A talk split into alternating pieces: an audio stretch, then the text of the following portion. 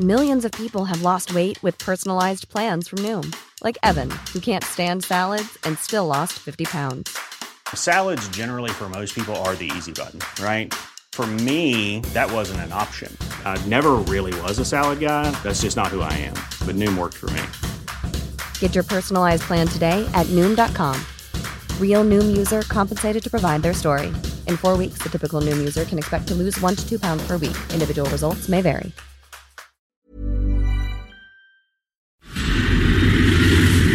Dedo en la llaga. Había una vez un mundo en el que nadie creía. Un país de historias inexplicables. Una nación con personajes asombrosos. Santo Tomás tenía razón. Hay que ver para creer. El México increíble. Las verdades que duelen. La voz de los que callan. El dedo en la llaga. Infórmate, diviértete, enójate y vuelve a empezar. Hey guys, day six in uh, self quarantine. And I gotta say that um, these past few days uh, got me feeling a bit philosophical. Um, you know, this virus had affected the entire world, everyone. Doesn't matter who you are, where you're from, we're all in this together. Um, and I saw, I ran into this video of this Italian guy playing the trumpet, um, in his balcony, uh, to all the other people who were locked inside their homes. And he was playing Imagine and there was something so powerful and pure, um, about this video. Uh, and it, it goes like this. Imagine there's no heaven. It's easy if you try. No hell below us. Above us only sky. Imagine all the people living for today. Yeah. Imagine there's no countries, yeah. It isn't hard to do. Nothing to kill or die for, and no religion too. Imagine all the people.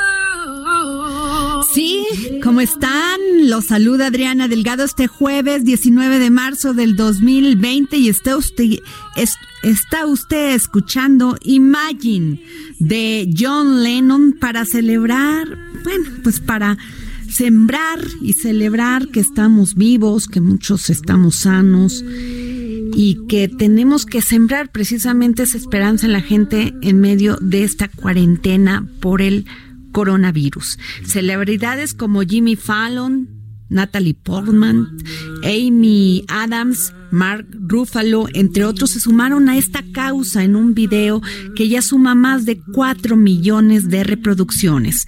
A este tipo de presentaciones se suman los conciertos desde casa que han hecho artistas como Alejandro Sanz, Chris Martin, John Legend, para brindar entretenimiento a la gente que está en su casa por el COVID-19. Y bueno, les damos la bienvenida y les mando un gran saludo a todos aquellos que nos escuchan y decirles que a partir del el primero de mayo nuestra señal se transmitirá por el 90.1 FM en Monterrey, Nuevo León. Esto nos convierte en cadena nacional. Estamos ya en las principales ciudades del país. Y déjenme decirles que me pueden mandar un tweet a arroba Adri Delgado Ruiz. Y en este más este más al ratito porque no lo tengo aquí les digo cuál es mi WhatsApp para que me puedan mandar muchos muchos muchos WhatsApp. Y fíjense que ayer se aprobó una reforma reglamentaria donde permite a los diputados y senadores reelegirse, así como usted lo escuchó. Y es por eso que le pedimos a la diputada María de Los Ángeles Huerta integrante, perdón, a la diputada Marta Tagle, que nos tomara esta llamada el día de hoy y también a el diputado de Morena, Sergio Gutiérrez Luna, para que nos hablen, porque eh, leí algunos tuits de la, de la diputada Marta Tagle sobre esta reelección y pues cómo se dio, porque ante esta emergencia que tenemos del coronavirus, parece que pues que fue al vapor. Pero para eso, pues los tenemos ya a los dos en la línea. Muy buenas tardes, diputada Marta Tagle, diputada del Movimiento Ciudadano, y al diputado Sergio Gutiérrez, diputado de Morena. Muy buenas tardes, Adriana, con mucho gusto de saludarte. Gracias. Buenas tardes, Adriana. Buenas tardes, Marta. Gracias, diputado Sergio Gutiérrez. ¿Nos pueden decir cómo se dio esta eh, reforma que, bueno, ya se había dado en 2014, pero pues no se ha aplicado? supuestamente hicieron una reforma reglamentaria. ¿Es así? Así es, en el 2014 se hizo la reforma constitucional. Así es. Que entre otras cosas se incluyó en el artículo 59 la posibilidad de elección consecutiva, un periodo consecutiva de los diputados y senadores y sería la primera vez que aplique por la, la, forma en la que se aprobó, no podía aplicar para los legisladores de esa eh, legislatura.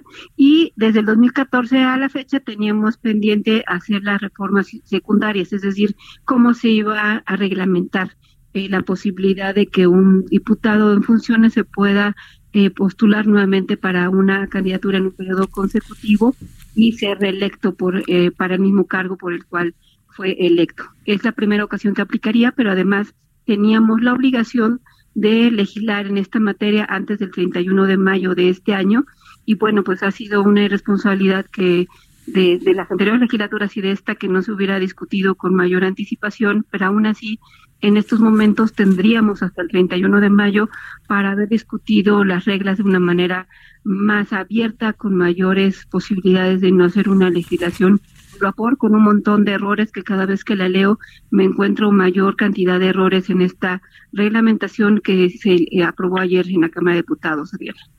Eh, diputado Sergio Gutiérrez, ¿qué nos dice usted? Porque dice que fue un alba, se dice, muchos han opinado que fue un albazo. Eh, ¿Qué me dice usted? Yo creo que no hay que distorsionar las cosas. Mira, el marco constitucional existe desde el 2014. Ojo, para elecciones federales y locales. En elecciones locales, algunos estados han reglamentado ya la reelección y en muchos estados ya se ha dado la reelección de alcaldes y de diputados locales. Estamos ante algo que ya ha sucedido que no es nuevo. Además, existen muchos criterios del Tribunal Electoral y de la Suprema Corte que han establecido algunos parámetros sobre los requisitos o la implementación o el impacto de la reelección.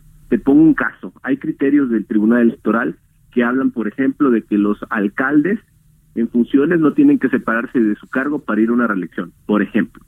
¿Qué hicimos nosotros ayer? Tomamos la previsión, porque estamos en las últimas sesiones de esta semana, hoy clausuramos las sesiones en espera de ver qué sucede con esta contingencia de salud.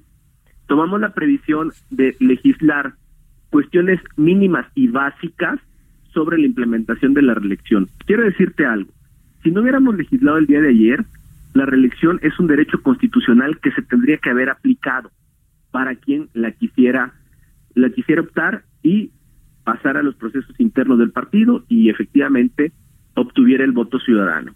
Yo creo que todos los partidos estuvieron en conocimiento de esta reforma, Particularmente Movimiento Ciudadano y la diputada Marta Tagle tuvo oportunidad de hacer observaciones, incluso la diputada Marta Tagle hizo observaciones, muchas de ellas se incorporaron a la mitad eh, que finalmente se aprobó. Yo creo que incluso su coordinador dijo que estaba de acuerdo en el fondo, pero no en la forma y en el proceso. Yo creo que estamos ante un discurso político, estamos ante lo que ya sucedía en los estados. Estamos ante una reforma que data del 2014. Estamos ante numerosos precedentes del Tribunal Electoral y de la Suprema Corte que ya nos dicen qué hacer en este tema y solo lo llevamos a la ley. Diputado Sergio Gutiérrez, pero estoy leyendo los estatutos de Morena y en el artículo 13 si el origen de un cargo de legislador es por vía plurinominal, no podrá postularse por la, mía, por la misma vía a ningún otro cargo de manera consecutiva. O sea, los estatutos de Morena le prohíben a los pues a los militantes y a los diputados y senadores de Morena reelegirse. Reelegirse por la misma vía. Pero aquí se pueden A ver, entonces cuénteme. La misma la misma vía es que si tú eres plurinominal y quieres volver a ser plurinominal, no puedes. Pero si eres plurinominal y quieres ser de mayoría, sí puedes. Eso dicen los estatutos. Pero también hay que tener claro algo que se llama jerarquía normativa. En la pirámide de la jerarquía normativa está primero la Constitución, luego la ley y luego las diversas normas que aplican. Los tribunales ya han interpretado que el derecho de reelección no puede ser restrictivo de otros derechos. Entonces, eso es lo que hemos llevado a la legislación secundaria, regulando lo que la Constitución dice para ponerlo en la ley con base en los criterios que el tribunal ya ha establecido. Si nos fuéramos una controversia, ya hay criterios muy claros donde le darían la razón a alguien que quiere reelegirse por un mismo principio. Pero suponiendo que no fuera así, sí es posible la reelección bajo principios diferentes, es decir, de plurinominal a mayoría o de mayoría a plurinominal conforme a los estatutos vigentes actuales de Morena. Diputada.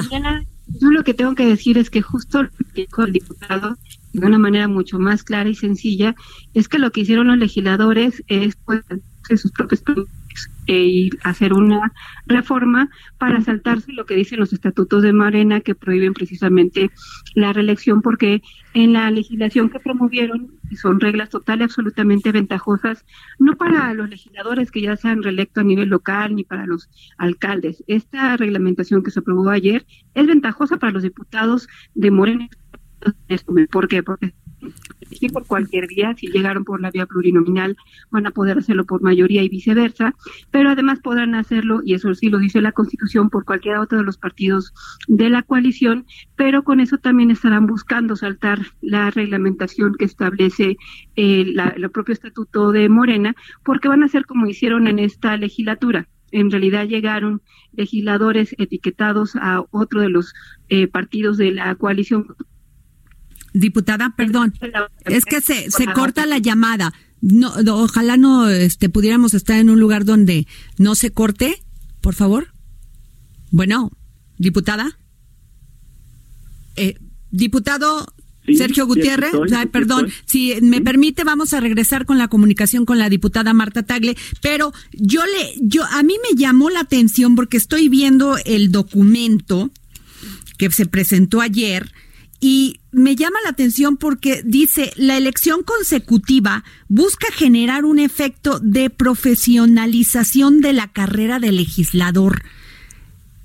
¿Cómo, diputado? ¿Por qué? Porque se supone, se supone que nosotros pues elegimos a los diputados y a los senadores porque son pues nuestros, primero nuestros representantes, pero pues, personas que conocen de, del tema, no solamente conocimiento físico de nuestros distritos, sino también de sus tareas. En el caso de los diputados, ¿no? Pero en el caso de los senadores, pues ya entendemos que son profesionales. Mira, así es, pero no estamos hablando de nada nuevo. Democracias como Alemania, España, Estados Unidos, se permite la reelección de los legisladores. Tiene dos beneficios. Primero, ese que leíste, hablar del profesionalismo y la experiencia, que siempre se va adquiriendo fortalecimiento o fortaleciendo con el paso del tiempo, pero también un tema de rendición de cuentas.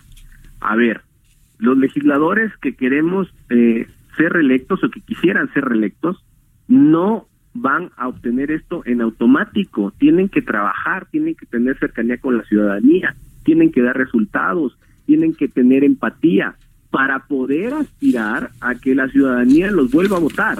Entonces, en este ejercicio de rendición de cuentas, quienes salen ganando son los ciudadanos porque pueden evaluar el trabajo que hicieron los legisladores federales, locales o presidentes municipales y si estos eh, servidores públicos deciden postularse por la reelección, pues el electorado valorará si hicieron un buen papel o los castigará si hicieron un pésimo papel y votarán por otra opción. Ok, diputado, permítame, ya entró, ya regresó con nosotros la diputada Marta Tagle. diputada, la estábamos escuchando. Diputada. Pero es que se corta la llamada. A ver, Dani, ayúdame con la diputada. Bueno. Perdón, diputado, es que se, tenemos problemas con la diputada Marta Tagle. ¿Ya está en la línea, Dani? A ver, tratemos de localizarla y si me permite, cuando entremos con ella para darle el mismo, el mismo tiempo, diputado. Sí, no tengo ningún problema. ¿Ya la tenemos? Diputada. Diputada Marta Tagle, perdón. Estoy muy molesta porque no me han permitido hablar, yo no me he descortado. A ver, por este, favor. Han estado cortando eh, tu producción y si nos van a invitar a hacer una No, diputada, permítame, permítame. haya una posibilidad de comunicación. Nunca lo haríamos, diputada, nunca y la escuchamos. Nunca lo haríamos, la escuchamos, por favor. Se cortó la llamada. Se estaba se estaba moviendo. A ver si podemos entre, entrar con la diputada Marta Tagle, porque diputado Sergio Gutiérrez. Sí, perdón, perdón, es el estilo de la diputada. Eh, generar o echar Nosotros aquí en el dedo en la llaga somos profesionales y nunca cortaríamos una llamada. Yo lo tengo clarísimo y si hay una falla, pues le puede pasar a cualquiera. A mí mismo me ha pasado. Se escuchó al aire la falla. Se escuchó al aire que se, estaba cortando. así es. Y yo no por eso voy a culpar a un medio, a un programa de que me están cortando. Evidentemente no es así. Quiero darles un ejemplo nada más. La revisión legislativa, incluso antes de 2014, ya operaba. ya, permítame tantito, diputado. Tenemos a la diputada Marta Tagle en la línea. Muy diputada, la escuchamos. Sí, pues es que ya sí, con estas interrupciones de verdad, me lamento mucho que en un, en un programa que se supone serio como el Diputada, se está cortando, todo el mundo lo está escuchando, nosotros somos incapaces de cortar a alguien, si la estamos escuchando. me, me, hablaron tres veces con la intención justamente de verificar la línea. Y, da la casualidad que justo en la entrevista se está cortando. Ahorita tomamos un video porque aquí nadie corta. La estamos escuchando, diputada. Por favor, deme su opinión, que es muy importante. Sí, yo ya no sé incluso ni siquiera que les haya contestado el diputado para poder hacer un debate, pero... Yo le pregunté al diputado, le comento, le pregunté que me llamaba mucho la atención que este en el documento que usted señala bien pues que se incluyera esto de profesionalización. Si nosotros, pues, eh, elegimos a un diputado por su experiencia primero y su conocimiento del distrito que representa, sino también por el profesionalismo que tienen los senadores. Entonces no entiendo cómo tenemos que reelegirlos por, por profes, para que se vuelvan profesionales. ¿Me puede comentar qué opina de esto? es que en la iniciativa que presentaron ayer general diputado o senador, eh, particularmente los diputados se puedan elegir por cualquier otro distrito si ya cambiaron de residencia. Así que este tema de la rendición de cuentas y de la evaluación del trabajo legislativo es por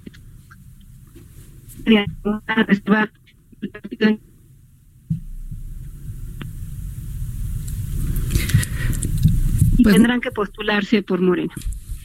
Y en ese, en ese sentido me parece más bien que eh, lo que tienen que decir, porque incluso el propio presidente de la República recomendó que se revisa y corrija el tema en el Senado de la República, es que se dieron reglas ventajosas para poderse reelegir sin renunciar al cargo, pero además ningún tipo de sanción ante violaciones electorales. Se hacen recomendaciones muy ligeras en el sentido de que si faltan a las sesiones por irse a un acto de campaña, se les descontará solamente el día. Se les recomienda no utilizar los recursos humanos o materiales que tienen a su disposición sin ningún tipo de sanción y además se permite la posibilidad de los informes legislativos en intercampañas. Recordemos que los periodos de intercampañas generalmente son entre enero y abril de cada eh, periodo electoral y ellos podrán ser informes legislativos utilizando medios de comunicación para hacer propaganda electoral.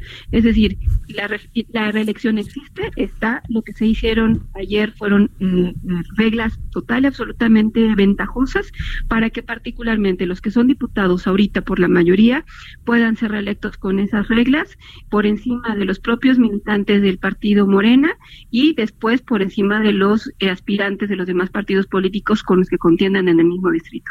Claro, eh, diputado, eh, lo que tampoco entiendo es cómo van a dejar, o sea, todo, ustedes, nosotros les pagamos, todos los mexicanos. ¿Cómo dejar el cargo para irse a hacer campaña? Porque se supone que están usando recursos de la de los ciudadanos.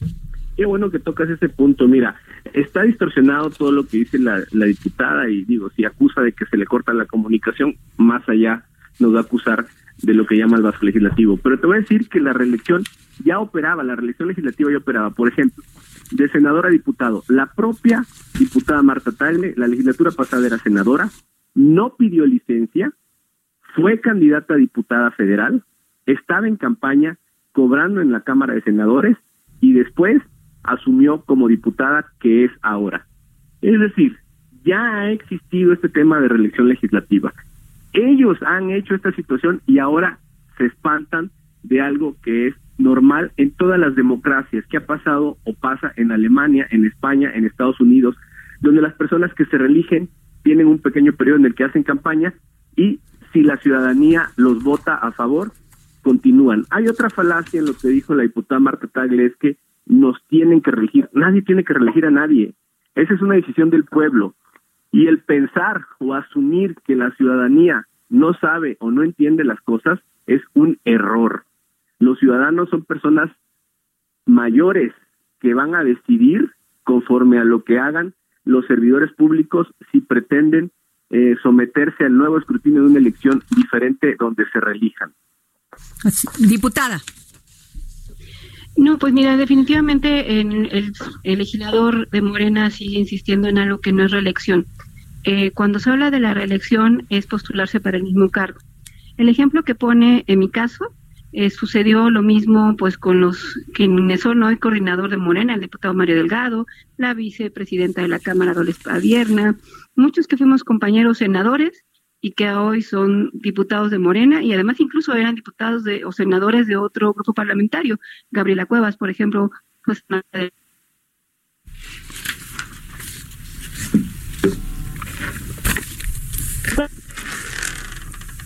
llegaron por otra vía. Y además, eh, quienes llegamos en este caso a la Cámara de Diputados por la vía plurinominal, estamos impedidos de hacer campaña. Eso es falso.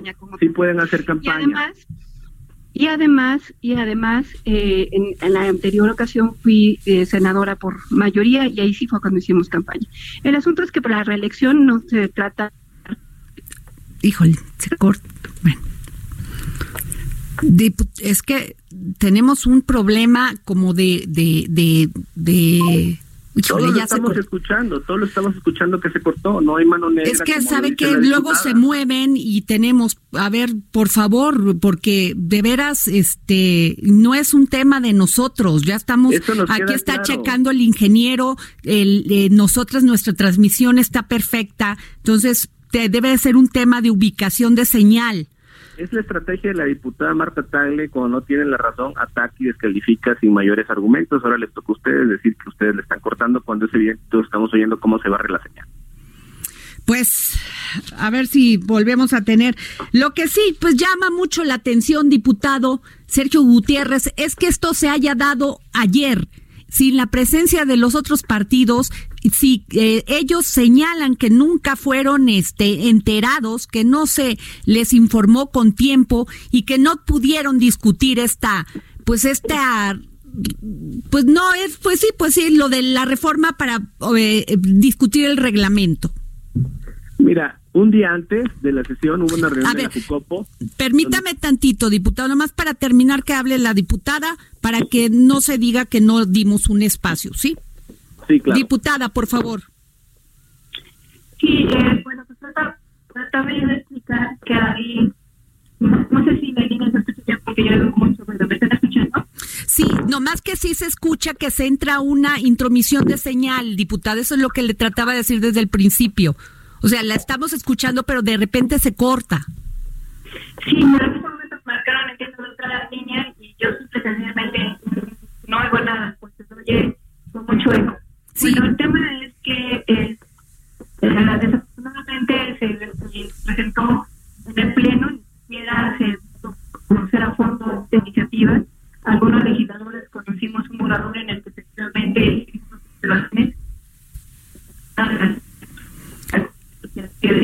Híjole. Claro, diputada, seguimos sin escucharla bien, se oye mucho eco. Bueno, pues yo lo que tengo que pedir es como se gusta en otra ocasión. Claro que sí, claro que sí. Esta situación, eh, Eh, si nos permite, sí. y bueno, pues por eso bueno, la vamos a llamar. Y, es muy, lamentable porque así no se puede tener una discusión seria sobre el tema. Agradezco a ti, a su auditorio, Gracias. Estamos en comunicación. Gracias. Diputado, pues lo que este desgraciadamente no pudimos entrar con la diputada, este eh, dígame por favor esto que le comentaba de, de que se dio esta discusión sin que estuvieran los otros este diputados de las otras fracciones parlamentarias y eso pues como que genera eh, dudas. Bueno. Ya también se fue el diputado Sergio Gutiérrez. Grupos parlamentarios. Y ahí se les hizo del conocimiento esta minuta. Se les pidió que mandaran observaciones para traer una propuesta de consenso. La idea era tener una propuesta de consenso. La propia diputada Marta le mandó observaciones que se incorporaron, pero ellos tomaron la decisión de no asistir por pues un tema político, un tema de estrategia política que no es un tema verdaderamente que se sustente en hechos científicos.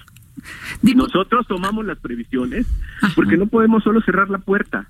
Somos un Congreso, tenemos una responsabilidad importante. No podemos decir, ya nos vamos y adiós. Teníamos varios asuntos importantes y urgentes que sacar.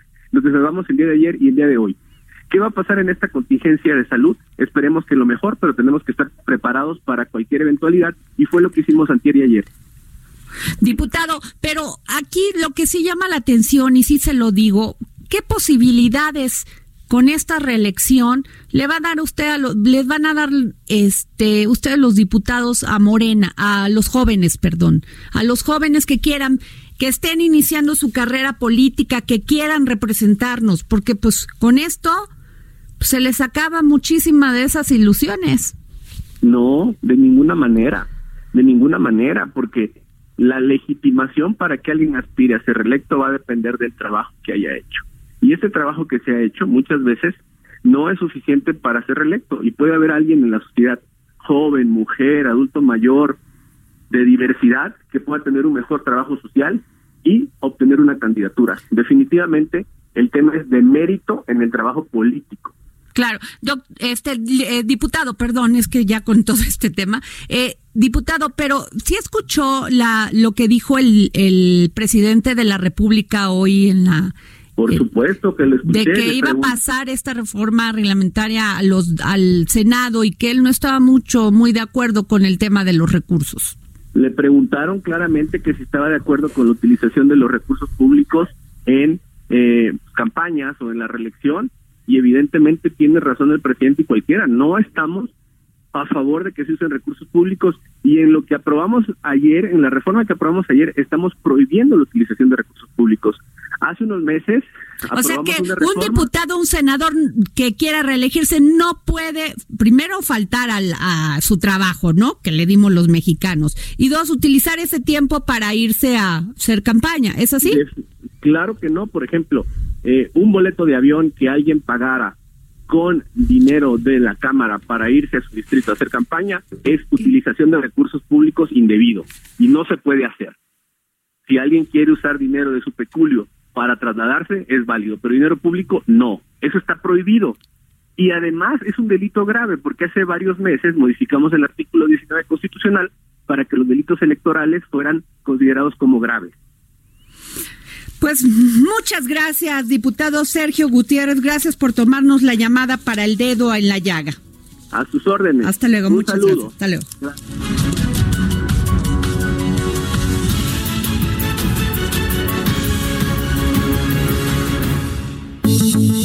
A Adriana Delgado en su cuenta de Twitter, arroba Adri Delgado Ruiz. Además, te invitamos a enviar tus opiniones y comentarios en texto o por mensaje de audio a través del WhatsApp al 55 25 44 33 34. Y si quieres escuchar El Dedo en la Llaga del Heraldo Radio en cualquier momento y donde quiera que te encuentres, descarga el podcast disponible en Spotify y iTunes.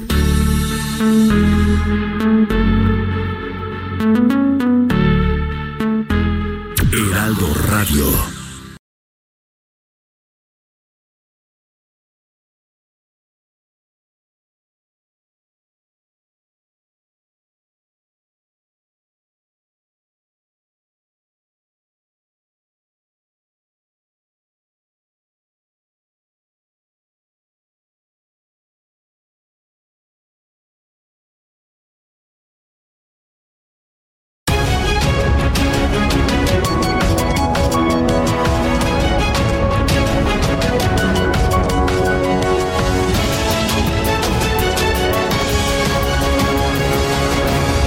De regreso aquí en el dedo en la llaga y vimos un video circular hoy en las redes de una respuesta muy enérgica, muy real que le hace usted al subsecretario Hugo López Gatel sobre el tema del coronavirus y quisiera ampliar más de eso. Sí, Adriana, con mucho gusto quiero saludar a todas las personas que hacen favor de acompañarnos, a ti por este espacio y efectivamente se dio un encuentro con el subsecretario y la Junta de Coordinación Política, donde bueno, estamos representados todos los grupos parlamentarios en el Senado y sí le expresé al subsecretario diversas preocupaciones. Primero, pues eh, la exigencia, ¿verdad? La, la urgencia de instalar este Consejo de Salubridad porque ¿Por qué es tan importante? Y quiero platicarlo con el auditorio. En este consejo está diseñado justamente para casos de emergencia como el que estamos viviendo, no solamente en México, en el mundo entero.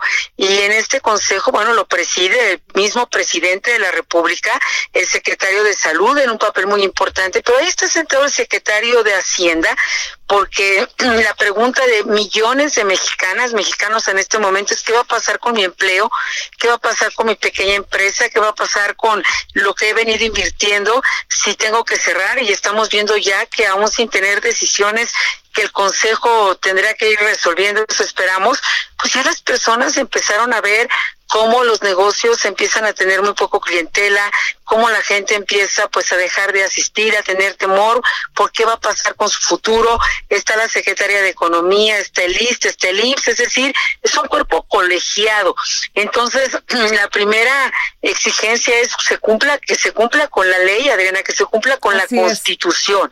Eso nos parece que es urgente, porque mientras otros países observamos están tomando medidas de orden obligatorio, aquí yo le decía al subsecretario, ver, no puedo entender que usted nos venga a decir aquí a la Junta que el viernes de la semana pasada dijeron no se permiten eventos de más de cinco mil personas y vimos un concierto de música con 70 mil personas en la Ciudad de México. O que digan, bueno, pues a partir del 20 de marzo se cancelan las clases o se adelantan las vacaciones, como le quieran llamar, y vemos cómo en diferentes em, tomas de decisión, ámbitos de decisión, hubo escuelas que dijeron, no, pues yo porque hasta el 20, de una vez desde el 17. No estoy diciendo que hayan sido malas las razones, lo que estoy tratando de decir es que si no hay un orden, una estrategia integral, lo que ya está sucediendo, Adriana, es que cada quien empezamos a tomar nuestras decisiones de acuerdo pues a la posibilidad, al miedo que tenemos. Eh, los mismos senadoras, senadores le preguntábamos qué vamos a hacer en el Senado.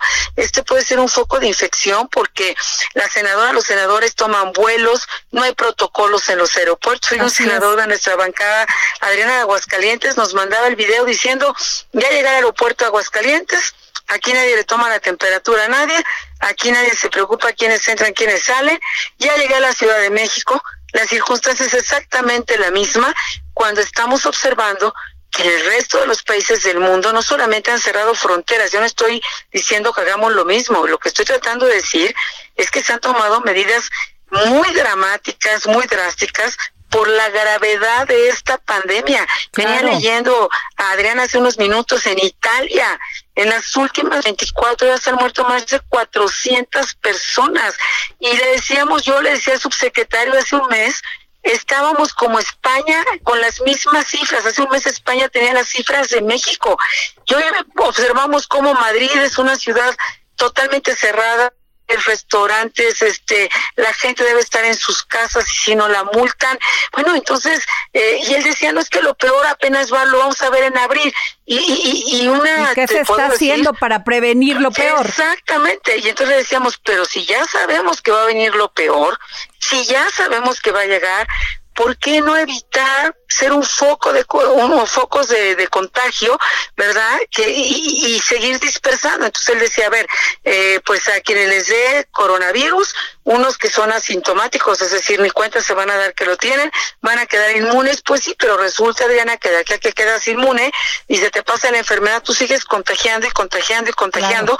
Y también él reconoció que vamos a tener evidentemente casos muy graves y una pregunta muy concreta que se le hizo ahí es ¿y en qué camas lo van a atender y en qué hospitales los van a atender y hay capacidad suficiente? Decía, bueno, vamos a aplazar cirugías, vamos a montar instalaciones provisionales. Y la verdad es algo que también yo se lo planteé, le decía subsecretario, esto no es un tema de partidos, esto no tiene que ver con ser de un partido del otro. La salud, la vida o la muerte no tienen partidos. Y lo que queremos saber las familias mexicanas es cómo vamos a enfrentar y no queremos que le vaya mal al presidente, al contrario, queremos que le vaya muy, muy bien. Pero para que eso suceda, necesitamos saber qué nos toca hacer a cada quien, cómo vamos a participar, qué les respondemos a los trabajadores que ahorita nos están escuchando terriblemente angustiadas, a las jefas de familia, que los niños ya están en las casas y después de haber quitado las estancias infantiles, muchas no tienen dónde dejar el cuidado de los niños. Es decir, ¿Cómo nos ayudamos, Adriana, como comunidad, como sociedad, sabiendo, como él nos los dijo, que lo peor apenas va a empezar y lo peor todavía apenas está por venir. Y, y, eso es la pregunta, senadora, porque pareciera que los otros países tienen otros datos porque en Italia, como usted lo menciona, en España, yo estaba escuchando una entrevista que una, un jugador de fútbol dice, cuídense, porque así estábamos aquí en España y lo tomamos no con esa seriedad que era y ahora muchísima gente se enfermó. Entonces, pareciera que cerrar las fronteras en otros países es exagerado. ¿Qué les dijo el subsecretario Hugo López Gatel? ¿Él tiene otros datos? Bueno, lo que él nos dijo ahí es que esto era una curva y que entonces todavía tendría, tendríamos que llegar a un punto mucho más alto de contagio y que en ese momento declararían la fase 2.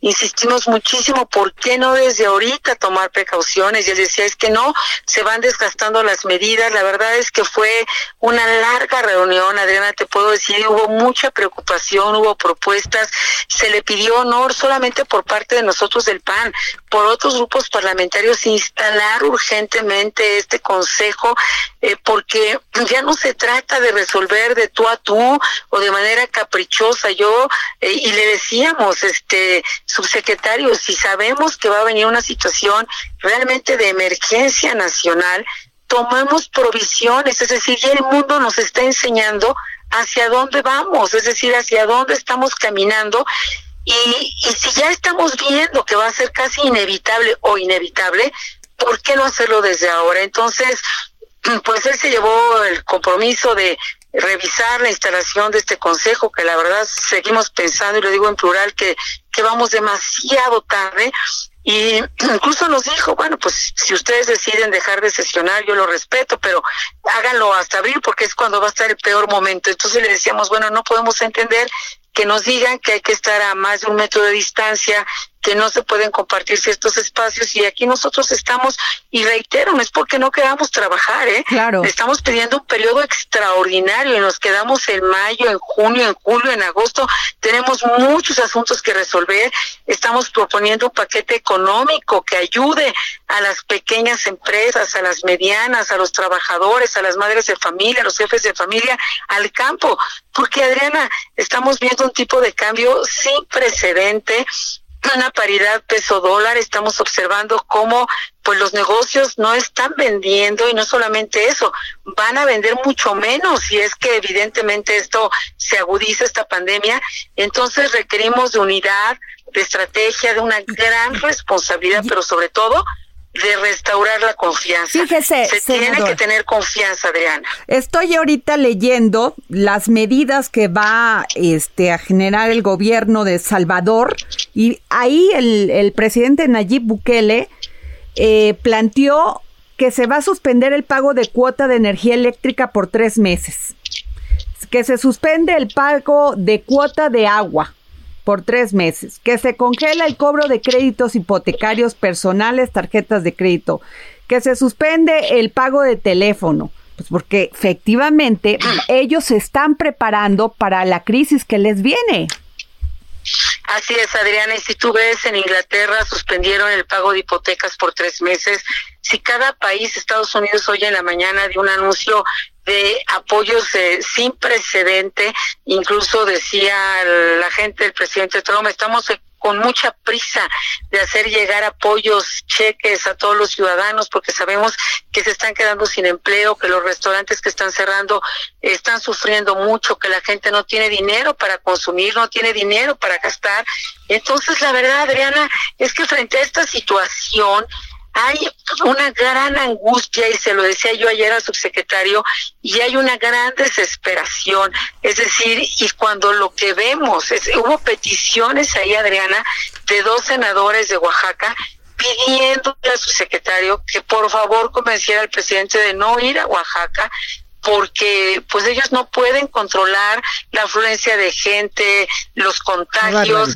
Entonces es escuchar la realidad. Yo entiendo que es una situación compleja, sé que no son estrategias eh, de ninguna manera fáciles, pero aquí estamos para construir. Lo que no podemos seguir es en la incertidumbre, en la inseguridad, es eh, enfrentando una situación donde todos nos preguntamos por qué no se toman medidas mientras vemos morir desafortunadamente a cientos a miles de personas deseando que eso no nos llegue, pero la verdad, Adriana, es que si ya se advierte que lo peor está por venir, lo que exigimos entonces es actuar en consecuencia. y reitero nuestra disposición a construir.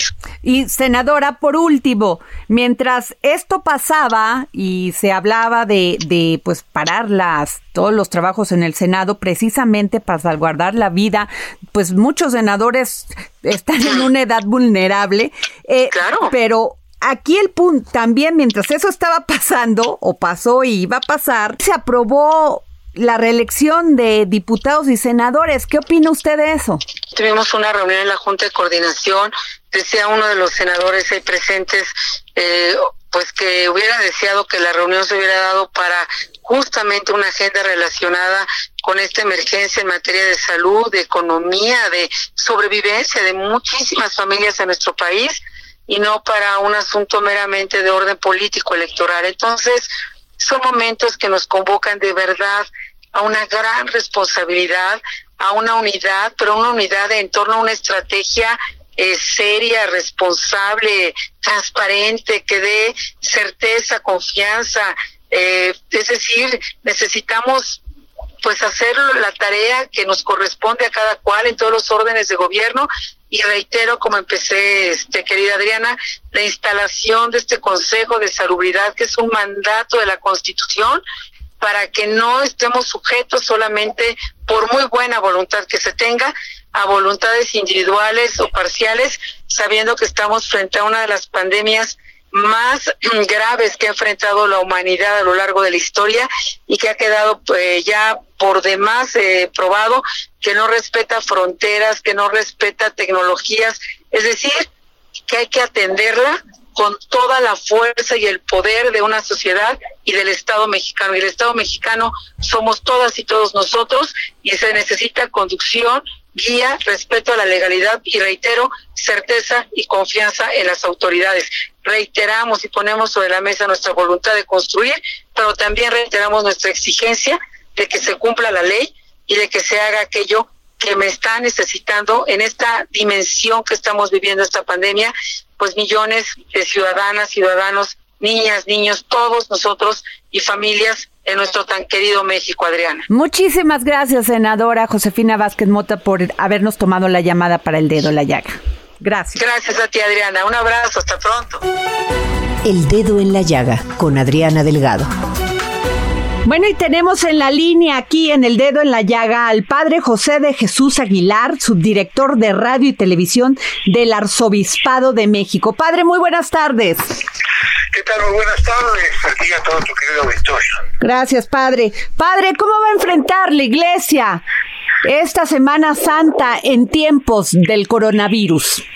Bien, aunque esta emergencia va cambiando de día en día, la Conferencia del Episcopado Mexicano acaba de publicar hoy un comunicado en donde se invita a que los obispos por lo pronto suspendan las misas dominicales y todas las reuniones en donde se implica una gran cantidad de personas, como por ejemplo retiros, pláticas de quinceañeras, pláticas para matrimonio, catequesis, etcétera, y por ahora se sugiere que únicamente se mantengan aquellas misas donde hay poca cantidad de personas, como por ejemplo las misas entre semana, quizás los momentos de oración, pero se entiende que donde haya poca gente y por lo tanto el riesgo de, de contagio sea mínimo.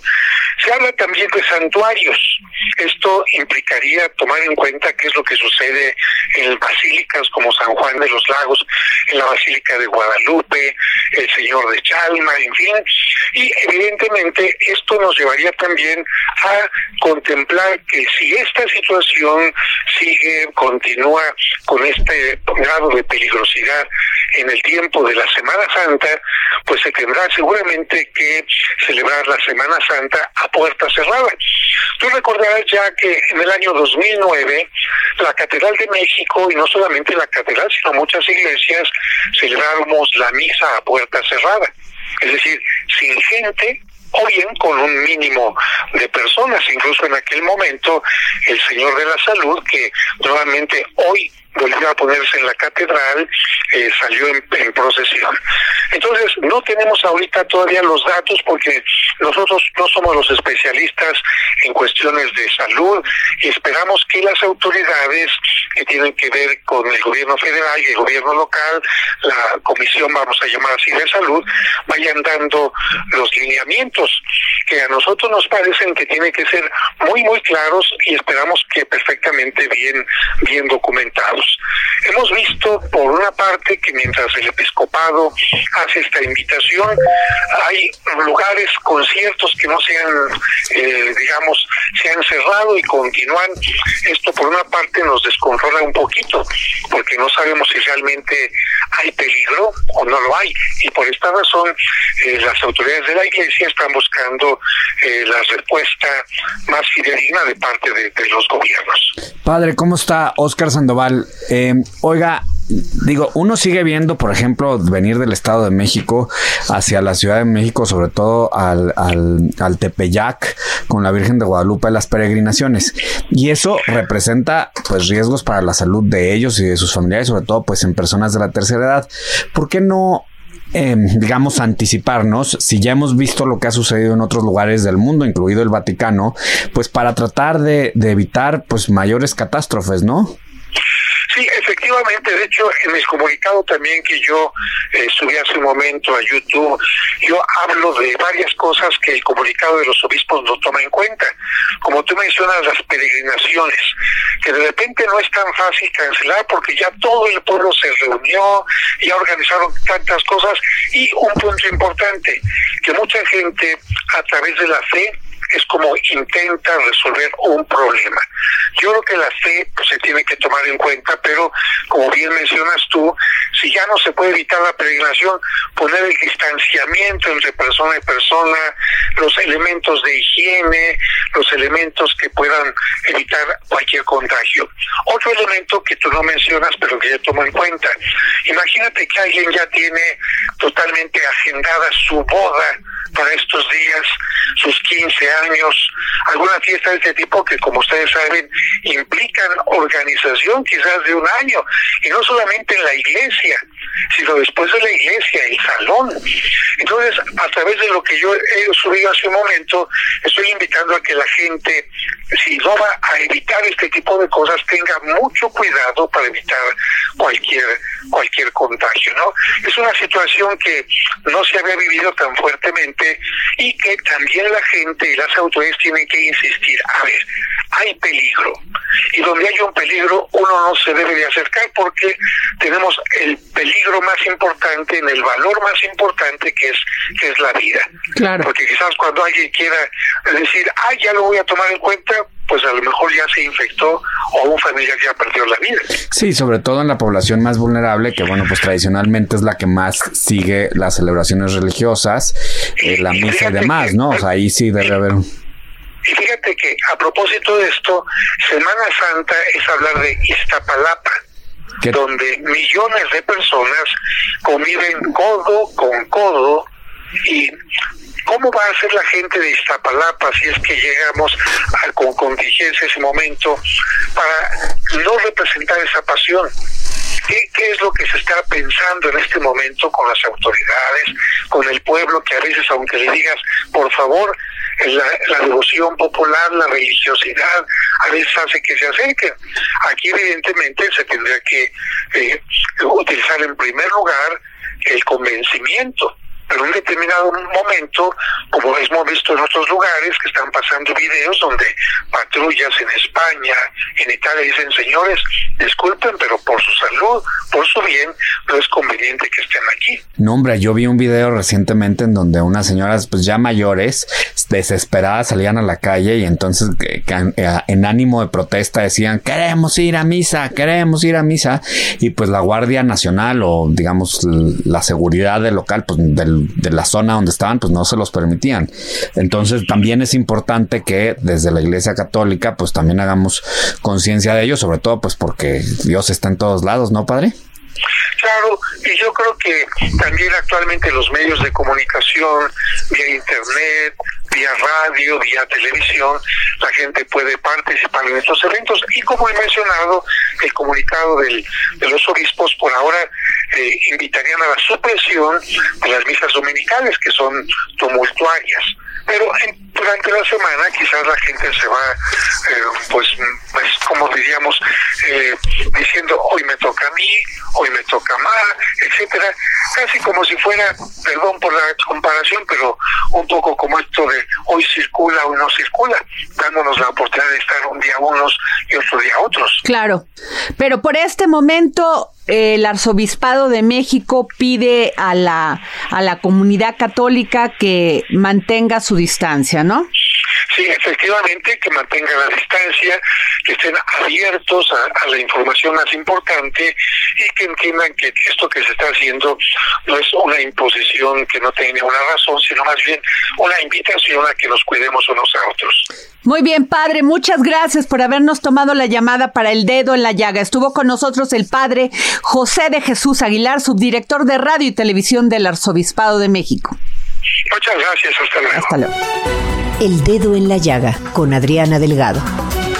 Muchísimas gracias por habernos escuchado y nos vemos para seguir poniendo el dedo en la llaga.